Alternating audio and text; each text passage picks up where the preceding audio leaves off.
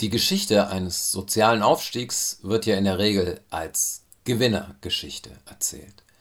Wir haben jemanden, der ein, weil er sein, seine soziale Schicht wechselt, einen Zuwachs hat an finanziellen, kulturellen, sozialen Möglichkeiten. Es wird in der Regel nicht als die Geschichte eines Verlustes oder mehrerer Verluste erzählt, nämlich dass du Bindungen, Werte deines Herkunftsmilieus einfach verlässt. Und Bindungen heißt in der Regel kommen deine Eltern aus dieser Schicht. Deine Geschwister sind vielleicht noch in dieser Schicht. Werte sind dort andere gewesen, als du jetzt erfährst. Und natürlich kann man argumentieren, ja, aber das, was du dafür bekommst, ist ja etwas Besseres. Es ist ja nicht so schlimm, etwas zurückzulassen, was halt eh nicht so gut war. Was in Bezug auf Bindungen und die Leute, die dich großgezogen haben, auch ein bisschen schwierig wird. Äh, ich habe mich mit dieser Art von Fragen beschäftigt, auch für den Roman, der im Herbst erscheint, der die Träume hört, und war überrascht, als ich jetzt in den letzten Wochen Martin Eden, Martin Eden von Jack London gelesen habe, das 1909 erschienen ist und 110 Jahre alt. Und es beschreibt genau das.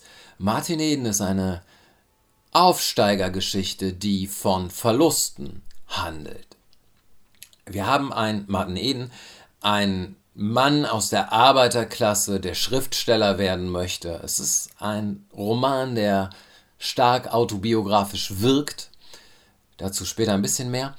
Ähm, wir haben einen Mann aus der Arbeiterklasse, der Schriftsteller werden möchte, der in diese intellektuelle Schicht hinein möchte, äh, ausgehend von seiner Liebe zu einer Frau in dieser Schicht. Das ist der, der erste Impuls, den es in diesem Roman hat. Äh, und er schafft es. Und ist dann aber sehr enttäuscht, als er dort ankommt, wo er glaubt, wo er hingewollt hat, weil er sieht, dass die Menschen jetzt, wo er Erfolg hat, ihn und jetzt, wo er in ihrer Schicht angekommen ist, ihn auf einmal ganz anders betrachten. Und diese Figur fragt sich, aber es hat sich ja nichts geändert. Warum erfahre ich mehr Wertschätzung? Ich war doch früher der gleiche Mensch, der ich jetzt auch bin. Und nur weil ich jetzt die Schicht gewechselt habe und offiziell zu den anderen gehöre, schätzen sie mich wert und vorher haben sie mich verachtet. Was, wie kann ich das mit meinem Wert als Mensch einfach, wie kann ich das vereinbaren? Wie kann ich diesen Leuten überhaupt glauben?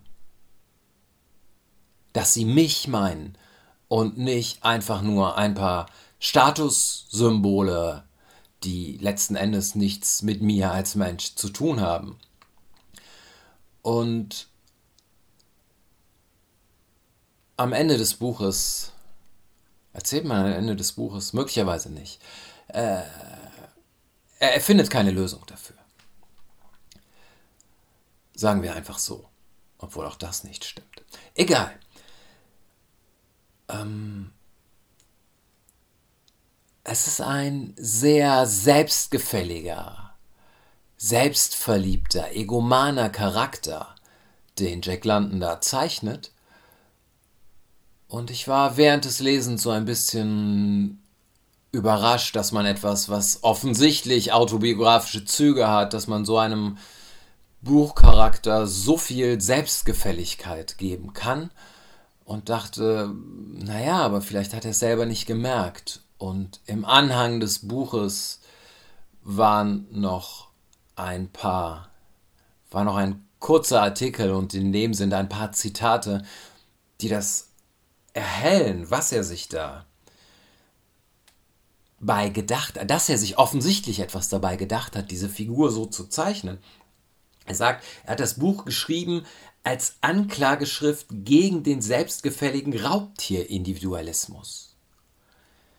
Und er schreibt, ähm, weil Martin Eden ein konsequenter, konsequenter Individualist war, ohne Bewusstsein für die kollektive menschliche Not, hatte er, als ihn diese Dinge enttäuscht hatten, nichts mehr, wofür zu leben und zu kämpfen sich lohnte. Wenn du aufsteigst, willst du diese Dinge also nur für dich.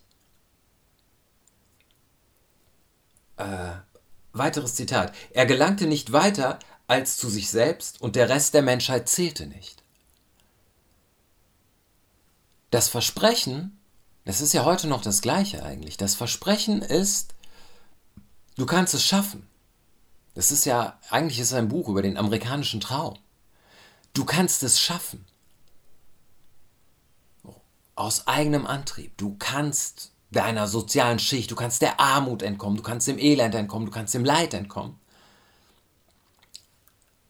Aber nur du als Einzelner, indem du Verantwortung übernimmst. Das Kollektiv, die Gesellschaft, die anderen, die Not der anderen, hat dich nicht so richtig zu interessieren. Du musst es für dich selbst wollen.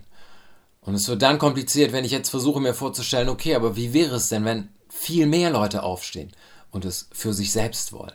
Würden wir dann nicht automatisch eine Bewegung in diese Klassentrennung, die wir letzten Endes immer noch haben, würden wir nicht sehr viel mehr Bewegung da reinkriegen?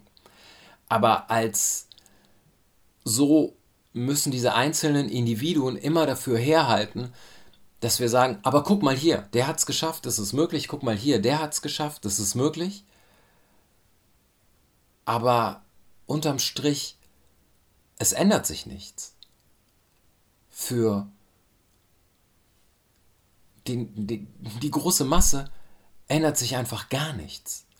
Und für den Wert eines Menschen ändert sich ja auch nichts. Dann bist du weniger arm. Ja. Aber du bist ja das gleiche Wert.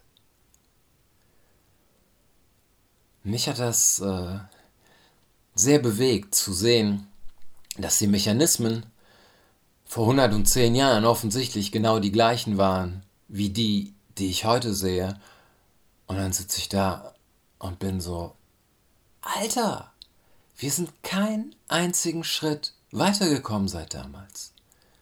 Es sieht so aus, ja, und es ist auch durchlässiger geworden, ja, und die Arbeitsbedingungen sind besser geworden, und man muss nicht mehr 15 Stunden in der Fabrik arbeiten und diese Art von Sachen.